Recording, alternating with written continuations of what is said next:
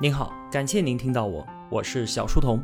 我的音频节目首发平台是在小书童频道微信公众号，小是知晓的小，在公众号里面回复陪伴，可以添加我的个人微信，也可以加入我们的 QQ 交流群。回复小店，您会看到我亲手为您准备的最好的东西。小书童将常年相伴在您左右。我们正在解读薛兆丰经济学讲义，我也把作者的付费音频课程《薛兆丰的经济学课》推荐给所有的同学们。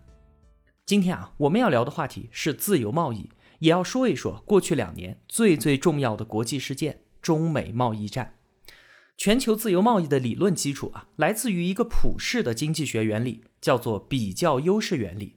很简单。意思就是说啊，每个人都专注于生产对于自己来说成本较低的商品，然后我们进行交换，就可以增加财富总量，让其中的每个人都因此受益。举个例子啊，牛郎和织女在一起，牛郎呢一天可以耕三亩地，织女只能够耕一亩，但是织女能够织三匹布，牛郎呢只能够织一匹。那他们两个为了得到更多的粮食和布，让生活更加的幸福，要怎么办呢？那就是传统社会的分工模式，男耕女织。但这还不算是比较优势。牛郎他是耕地能手，织女呢是织布的行家，各自在各自的领域里面啊是拥有绝对的优势的。那比较优势呢是自己和自己比。如果说啊这位牛郎他是内外兼修，不仅耕地厉害，织布也比织女厉害。尽管织女在两个方面都没有什么绝对的优势，但是她自己啊，织布还是要比耕地快的。所以呢，为了满足家庭收益的最大化，最好的安排依然是男耕女织。而且啊，在分工协作当中，会熟能生巧的。牛郎的耕地技术和织女的织布技术都在不断的精进。亚当·斯密还强调啊，只有分工才能让机器替代成为可能。他举了一个著名的例子啊。就是说，一个没有任何经验的工匠，他竭尽自己所能，一天也做不出一根别针。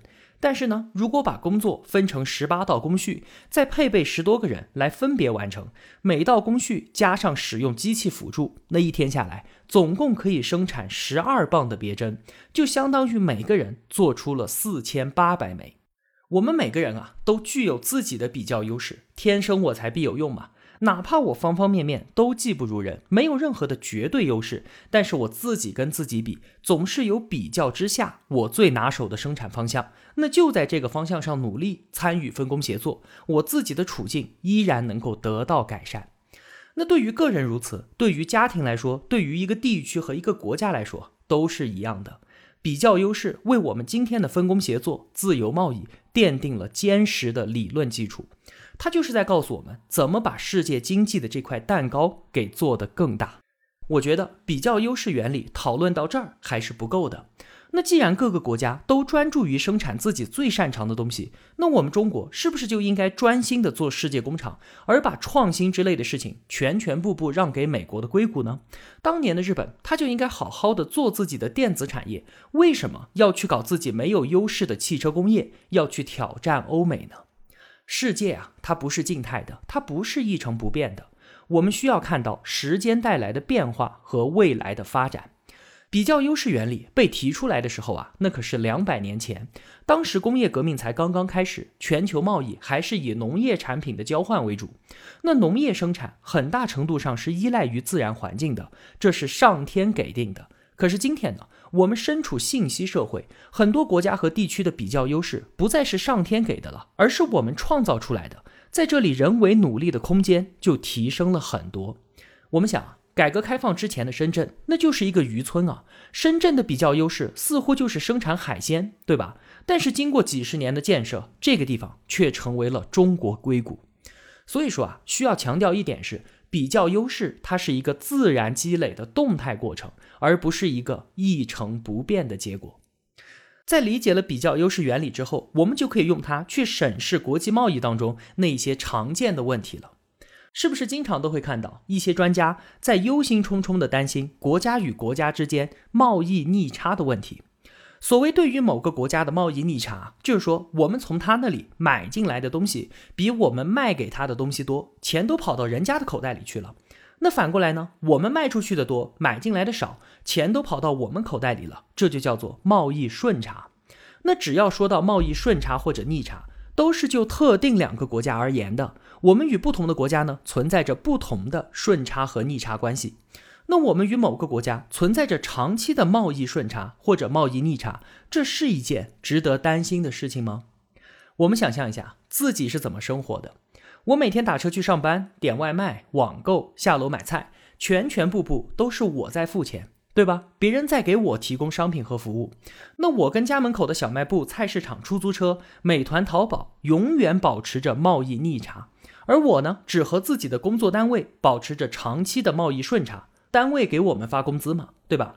这种长期存在的贸易失衡关系，它有问题吗？没有问题啊！如果不是我说，谁会觉得这是一个问题呢？总体来看啊，我个人的收支是平衡的，我的付出与得到大致相等。那具体到我跟谁是逆差，跟谁是顺差，根本就不重要。那对于国际贸易啊，其实也是一样的。比方说，美国永远在买我们中国的纺织品。同时呢，美国又把他自己的电器卖给意大利，而意大利又源源不断的把皮具卖到我们中国来。如果单独看我们中国，我们对美国永远是顺差，对意大利永远是逆差。但是啊，如果我们站在更高的全球的角度，这其实只是国际之间的分工合作而已。每个国家专注于生产自己具有比较优势的产品，交换之后，所有国家都从中受益了。当人们抱怨贸易逆差的时候啊，说我们的钱都被别人给赚走了，但是他们却没有说我们同时享受了国外的优质商品和服务。当人们抱怨贸易顺差，说我们国家的资源都被人家给买走了的时候，他们却没有说我们赚了外国人的钱，我们拿着这些钱就可以去买更多的外国商品和服务。这些抱怨啊，其实都是没有道理的。任何一个人不可能对谁都保持贸易顺差，他不可能长期只工作不消费的。同样的，他也不可能永远保持贸易逆差，只消费不生产，永远不劳而获，都是不可能的。而国家也是一样，从长期来看，每个国家都能够保持收支平衡。那既然自由贸易那么好，为什么还会有人站出来说我反对自由贸易呢？因为啊，国家的利益最终是要落实到一个行业、一个集体，最终落实到每一个个人的身上。你想，当国外的生产者带着物美价廉的商品来到本地的时候，那么当地落后生产者的利益自然就遭受到损害了，对吧？甚至他难以为继，迫使他们转型去从事其他的具有比较优势的工作。这个就是反对声音的来源。大部分人都觉得自由贸易。当然是件好事儿了，但是得有个前提，就是贸易要对等。那别人对我们进行贸易封锁了，我们当然应该要以牙还牙。道理听上去倒是没错，但是啊，我们从经济学的角度来看待问题，是不是应该这样做呢？比方说，我们中国向美国出口纺织品，如果美国实施贸易保护，加征关税，会怎么样？之前我们介绍过法律无效定律。税是买卖双方共同承担的，那受伤害的不仅仅是我们中国的生产者，同时还有美国的消费者。如果我们说要贸易对等，所以呢，我们也要对美国进口的电子产品加征关税，那么受伤的不仅仅只有美国的生产者，还有我们的消费者。所以这就像是美国在我们的左腿上插了一刀，伤害了我们纺织品的生产者，结果呢，我们又在自己的右腿上再插一刀，伤害我们电子产品的消费者一样。两次错误相加，并不会得出一个正确的结果。贸易战的本质就是自残。那既然别人已经愚蠢地捣毁了贸易的道路，致使双方遭受损失，我们更不应该变本加厉地报复，这只会带来更大的损失。自由贸易并不需要以贸易对等为前提，解除贸易壁垒，无论在什么情况下都是正确的选择。想当年啊，英国启动工业革命之后，采取的就是单边自由贸易，单方面降低关税。结果呢，英国不但没有在这样的不对等贸易当中吃亏，反而一跃而起，成为了世界霸主。那既然单方面解除贸易壁垒就可以了，我们当年为什么还要辛辛苦苦的谈判去加入世贸组织呢？我们单方面开放确实不需要征得任何人的同意，但是开放需要触及国内不少的既得利益。加入世贸组织之后，我们可以反过来根据这样一个国际协议，逼迫国内保守势力进行改革。虽然啊，比较优势的原理是清晰易懂的，但是打开国门之后，各个行业的既得利益者们都会站出来说话的。自由贸易固然好，但是我们这个行业存在着什么什么样的特殊性？结果呢，将是开放的寸步难行。所以啊，加入 WTO，用一揽子的国际协议，把这件事情从原则上给它确定下来，然后再从上往下，一个行业一个行业的进行突破。若非因此的话，我们确实可以不用加入世贸组织，我们自己开放就可以了。还有一些人会说啊，一个国家如果在自己不够强大的时候就打开国门，那就会遭受到外国竞争者的冲击，带来企业倒闭、工人失业等等之类的问题。我们是不是应该等到某些行业强大了之后再选择开放呢？这个问题啊，听起来似乎很有道理，但其实呢，它是本末倒置了。如果闭关锁国也能够让国家强大，我们为什么还要打开国门呢？加入世贸组织之后，我们确实看到了一些企业倒闭，看到了不少人丢掉了自己的工作，但这些啊都是必然要承受的代价，是为了让那些资源流向更有比较优势的地方。我们确实应该帮助这些人渡过难关，但是帮助他们的方法绝对不是为他们撑起一个没落的行业，撑起一家衰败的公司。那既然说到了国际贸易，我们就来聊一聊最近这两年发生的中美贸易战。可以说啊，这是过去两年最重要的国际事件了，全球瞩目。二零一八年三月二十二号，特朗普宣布要对中国的商品加征关税。随后呢，我们也不甘示弱，开始征收报复性关税，贸易战打响，你来我往，贸易争端不断的升级。随后呢，双方坐下来谈判，期间啊，也伴随着多次的谈判破裂和恢复谈判，前前后后经历了十三轮谈判。直到今年年初，双方终于是签订了第一个阶段的经贸协议，这就标志着历时两年的中美贸易战总算啊是告一段落了。薛兆丰呢站在经济学的角度，对于这一场贸易战做过评论。他说啊，特朗普在当美国总统之前是一个非常成功的商人，他通过贸易获得了巨大的利益。但是啊，他作为总统，并没有充分的认识到自由贸易对于美国人民的好处。这就好像是他自己是一匹在比赛中屡屡获胜的骏马，但是他对于赛道的设计根本就一无所知。在自由贸易里面，比较优势原理发挥着巨大的作用，让中国在短短三十年的时间里迅速的脱贫致富。而与此同时呢，欧美的消费者也因为自由贸易享受到了大量的物美价廉的商品和服务。更重要的是，他们的资本和我们中国的劳动力相结合，创造了巨大的价值。中美双方的人民同时分享了这部分利益。正如我们刚才节目中所说的那样，美国发动贸易战是相当不明智的，这简直就是杀敌一千，自伤八百的自残行为。我们最理智的应对方法是你毁你的独木桥，我走我的阳关道。就算你加征高额关税，我对你生产的商品也不实施报复。我们表现的越是克制，也就越有利。不能够因为对方叫嚣着搬起石头砸了自己的脚，我们也跟随着效仿，乱了自己的方寸。当时啊，贸易战爆发的时候，薛兆丰从经济学的角度给出了以上的评价。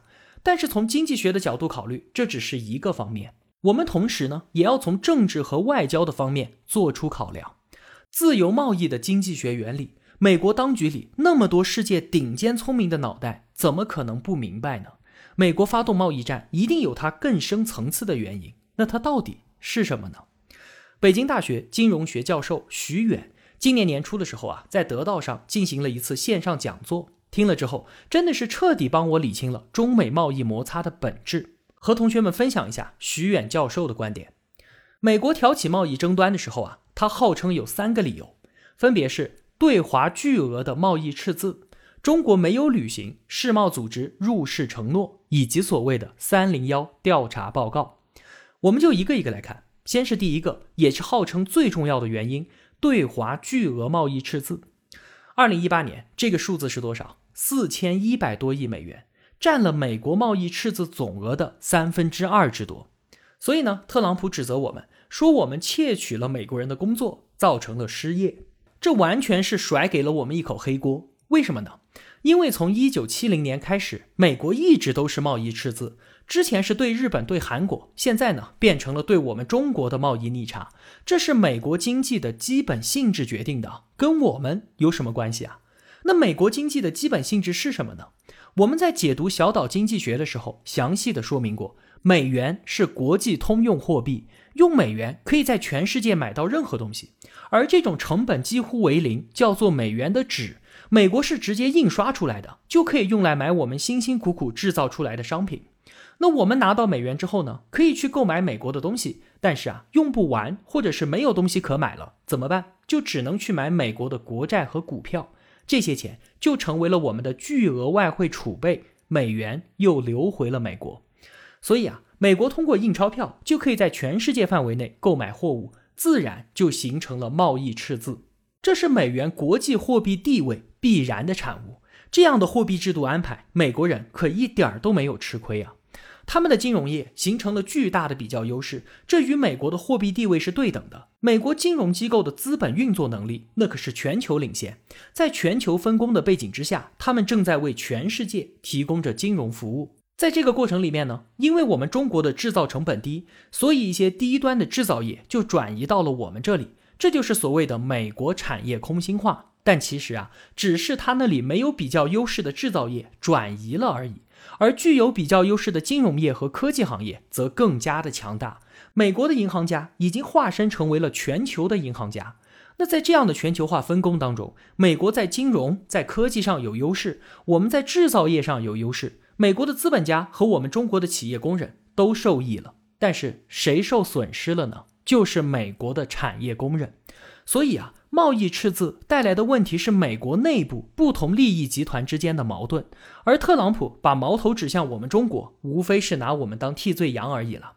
一般的国家面对这样的情况，他只能够在内部平衡利益，比方说通过对金融资本家征税，进一步的保证产业工人和穷人的社会福利等等等等。但是啊，美国不一样，它是世界头号强国，它就可以把自己的内部矛盾转嫁给贸易伙伴。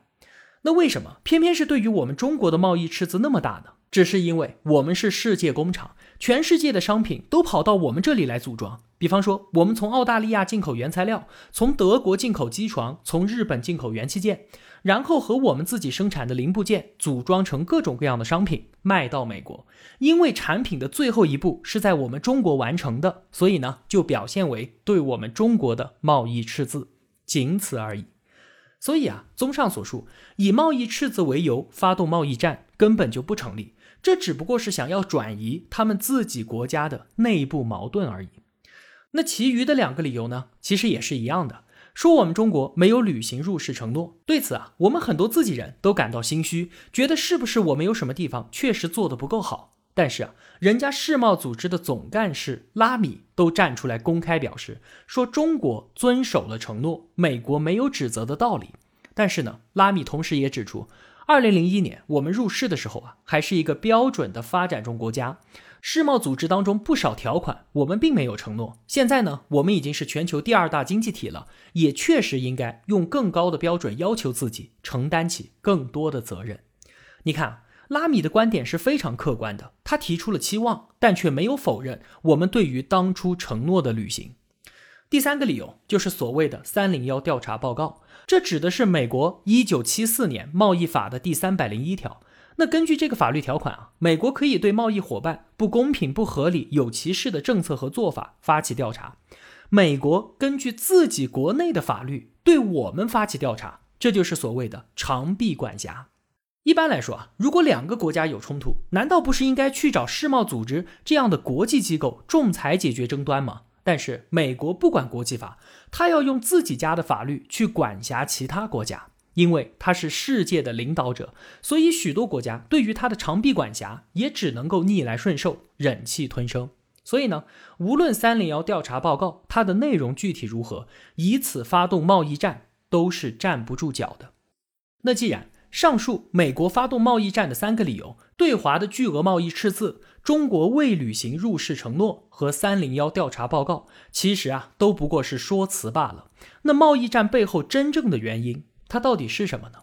除了我们刚才所说的转嫁国内日益尖锐的利益冲突之外，根本的原因还是中美贸易的关系发生了改变，从之前的互补变成了现在以及未来的竞争。